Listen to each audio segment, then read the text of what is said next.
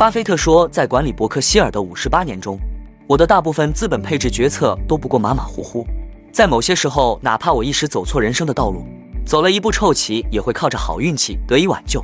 巴菲特旗下投资公司伯克希尔哈撒韦发布了一年一度的致股东信。随着本周重要的数据发布，我们也经过了波澜不惊的一周。当然，我是指台股。在美股明显下修回荡下，台股表现的相对抗跌。那下周又有什么值得投资的关注点？以及接下来美元的走势怎么看呢？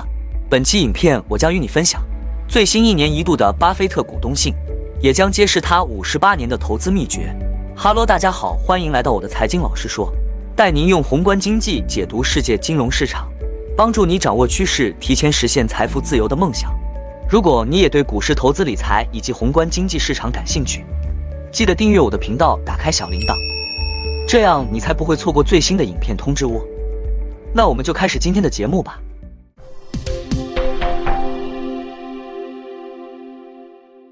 先从台币对美元的周线图来看，本周台币贬值最高三十点六九，美元指数周线图最高升至一百零五点三二。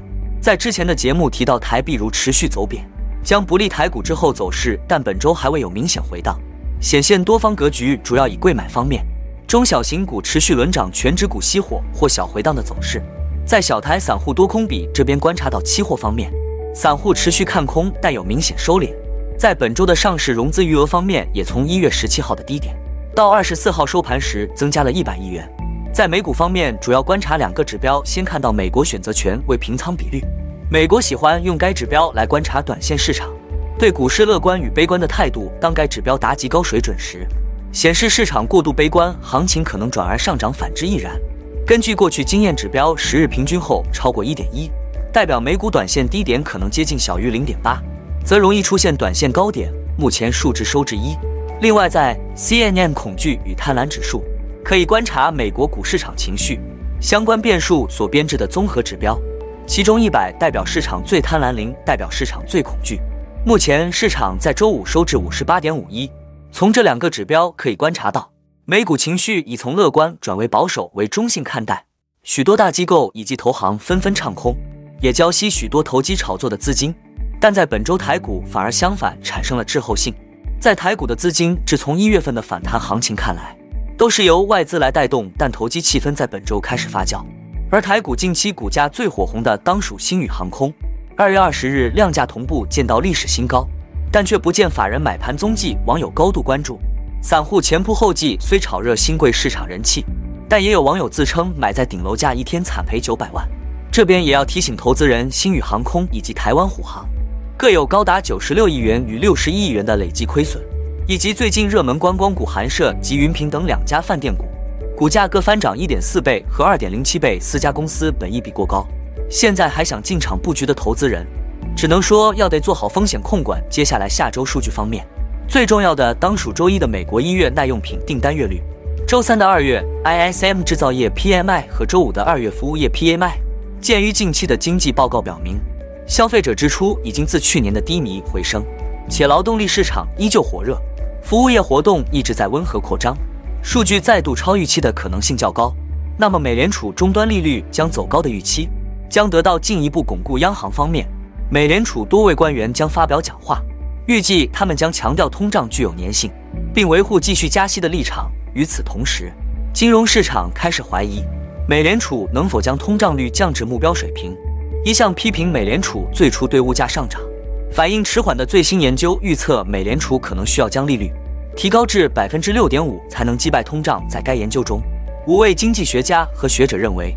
政策制定者的前景过于乐观，需要施加一些经济痛苦才能控制价格。黄金正在美联储卷起的宏观风暴中艰难前行，其年初受降息预期推动的涨幅已经尽数抹去。VNDA 高级市场分析师指出，美联储政策利率的峰值可能迎来重大的重新定价，一些投资者现在预计将超过百分之六，这足以让金价继续下挫。如果黄金跌破一千八百美元。金价的前景可能会变得糟糕，可能会再下跌五十美元。此一论点也将持续会推升美元走强，股债市可能会复制去年的走势。最后，我们分享一下最新的巴菲特股东信。以下是我对此次股东信的内容精选。这些年来，我犯了很多错误，因此导致我们的投资组合，包含了少数拥有真正卓越经济性的公司，一些具有优秀经济特征的企业，以及大量处于边缘的企业。一路走来，我投资的一些其他企业倒闭了，他们的产品不受大众青睐。资本主义有两个特点，它创造了不计其数的失败者，同时也提供了大量改进的商品和服务。奥地利著名经济学家称这种现象为创新性破坏。无论高还是低，股票通常以真正愚蠢的价格进行交易。了解这一点是至关重要的。有效市场只存在于教科书中。事实上，可交易的股票和债券令人费解，他们的行为通常只有在回顾时才能理解。控股的和非控股的公司不能同等对待。控股公司有时候要的会比合理价格高得离谱，但几乎从不以便宜的价格出售，除非被逼无奈。否则，公司所有者不会考虑以恐慌式估值出售。在这一点上，我的成绩单还可以。在管理伯克希尔的五十八年中，我的大部分资本配置决策都不过马马虎虎。在某些时候，哪怕我一时走错人生的道路，走了一步臭棋，也会靠着好运气得以挽救。令人满意的是，我们做出的优秀决策大概有十几个，大约每五年一个，他们被时不时遗忘。这利好了伯克希尔这样的长期投资者。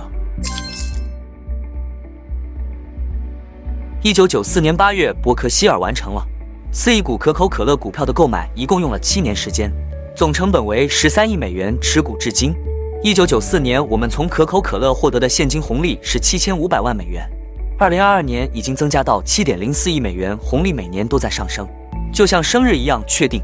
我和查理要做的就是兑现可乐公司的季度股息支票，未来这些支票金额极有可能继续增长。美国运通也一样，伯克希尔对美国运通股票的购买。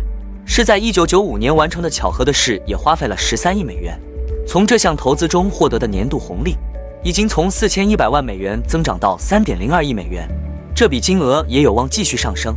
这些红利股息收益令人高兴，虽然说不上极度亮眼，但随之而来的是这些公司股价的上涨。年终时，我们对可乐的投资价值达到了两百五十亿美元。美国运通之前的数字则为两百二十亿美元，分别都占伯克希尔净资产的约百分之五。与以前的权重差不多。如果当年我犯了错误，以同等的金额投资了一家错误的公司，这家公司表现平平，到在二零二二年价值仅达到十三亿美元，那么这项令人失望的投资，到现在只能占到伯克希尔净资产的百分之零点三，每年带来的收入也只能维持在八千万美元左右。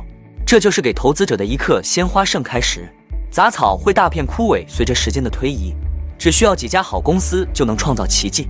当然，及早开始投资并努力活到九十岁也有帮助。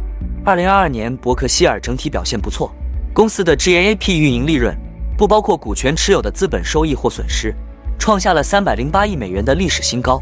查理和我都关注这个数据，希望您也可以同样关注。在不调整的情况下，GAAP 数据在每个报告日都会出现很大波动。注意二零二二年的这组神奇数据，这并不是异常的，按季度甚至按年度查看。，GAP 利润百分之一百具有误导性。可以肯定的是，在过去几十年里，资本收益对伯克希尔来说至关重要。我们预计它将在未来几十年也产生积极的影响。但每季度的调整经常被媒体无意识地列为头条新闻，这完全误导了投资者。伯克希尔去年还有一个好消息，就是我们收购了 Allegheny 公司，这是一家由 Joe Brandon 掌舵的财产保险公司。我曾与周共事过，他对伯克希尔和保险行业。都了如指掌，Allegheny 为我们带来了特殊的价值，得益于伯克希尔自身超强的财务实力。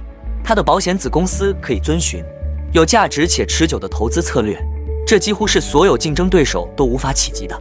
在 Allegheny 的帮助下，我们的保险浮存金在2022年从1470亿美元增加至1640亿美元。通过严格的承销，这些基金很有可能随着时间推移变成零成本。自1967年。收购第一家财产意外保险公司以来，伯克希尔通过收购、运营和创新，将浮存金增加了八千倍。虽然在财务报表中没有得到承认，但这笔浮存金对伯克希尔来说是一项非凡的资产。二零二二年，伯克希尔、苹果和美国运通都进行了股票回购的举措，这令我们的美股内在价值收益非常低。苹果和美国运通这两家公司是我们重要的投资对象。伯克希尔通过回购公司百分之一点二的流通股。直接增加了大家对我们独特业务的兴趣，而苹果和美国运通的回购，让伯克希尔没有付出任何代价就增加了所有权。这道计算题并不复杂。当股票数量下降时，您对我们许多业务的兴趣就会上升。如果以增值价格回购，每一点一滴都会有所帮助。同样可以确定的是，当一家公司为回购支付过多费用时，继续持有的股东会蒙受损失。在这种时候，收益只会流向出售股票的股东。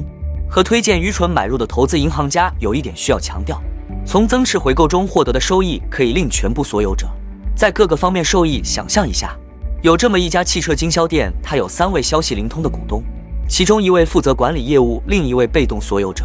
希望以对另外两位股东有吸引力的价格，将其权益卖回给公司。这笔交易完成后，是否伤害了任何人？经理人是否以某种方式比持续的被动所有者更受青睐？公众受到伤害了吗？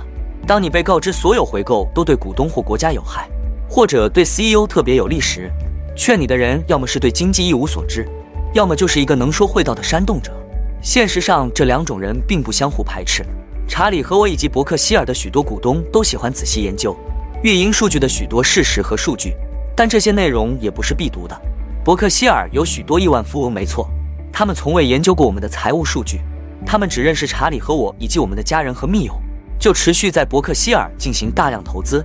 他们相信我们会像对待自己的钱一样对待他们的钱。最后一个重要的警告：即使是喜欢运营利润数据的我们，也很容易被希望这样做的经理人操纵。CEO、董事和他们的顾问通常认为这种调整非常复杂，记者和分析师也欣然接受它的存在超过预期，被誉为管理上的胜利。这种行为很恶心。操纵数据不需要什么天赋，只需要拥有强烈的欺骗欲。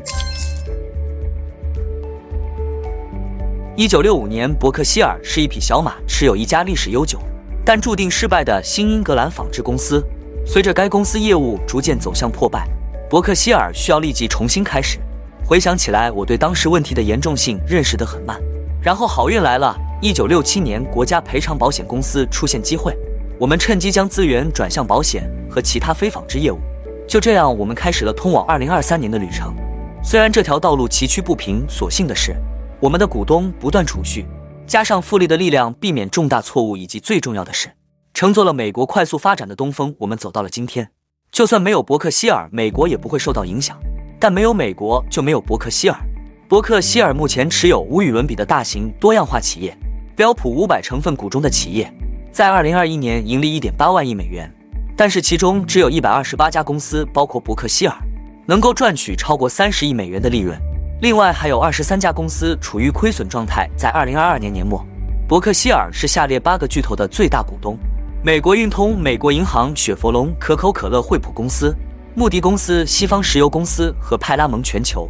除了这八家公司外，伯克希尔还持有 BNSF 公司百分之一百的股份和 BH 能源公司百分之九十二的股份，盈利都超过了三十亿美元大关。总的来说，伯克希尔持有的十家控股和非控股公司，让我们与美国的经济前景命脉相连，程度远超其他公司。此外，伯克希尔的保险业务。虽然是通过多个独立子公司进行的，但市值与 BNSF 或 BF 相当。未来伯克希尔公司将始终持有大量现金、美国国债以及多家企业。我们还将避免在金融恐慌和前所未有的保险损失等极端情况下的现金稀缺。我们的首席执行官将永远是首席风险官。下方这项任务是不负责任的。此外，我们未来的首席执行官们将把自己很大一部分净资产用于购买伯克希尔的股票。这是用他们自己的钱买的，而且我们的股东将继续通过留存收益来储蓄和盈利。最后，伯克希尔没有终点线。那以上就是股东信里的精选内容了，希望能对你的投资有帮助。有什么想法，也欢迎在底下留言分享哦。那我们今天的节目就先分享到这里。你也喜欢用宏观经济看全球投资的机会吗？如果你也喜欢这样的内容，记得帮我点赞以及订阅分享。YouTube 的大数据就会再推荐类似的影片给你哦。那我们下一支影片见了，拜拜。